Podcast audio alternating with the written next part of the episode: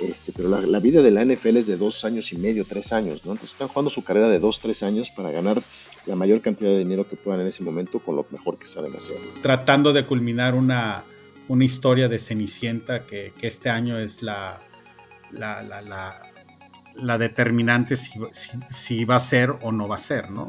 No, en parece teoría, que va a regresar si por diciembre, para, ¿no? Para diciembre, sí, eso, eso, te iba a decir. Si bien le va y, y Miami se está con expectativas de, de playoff, de playoff.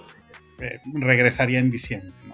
Desde el otro punto de vista, desde el otro punto de vista, desde los Browns, qué poca investigación existe porque hubiera bastado una llamada. Sí, claro. Al, al, al, coach, a cualquier coach de Texas.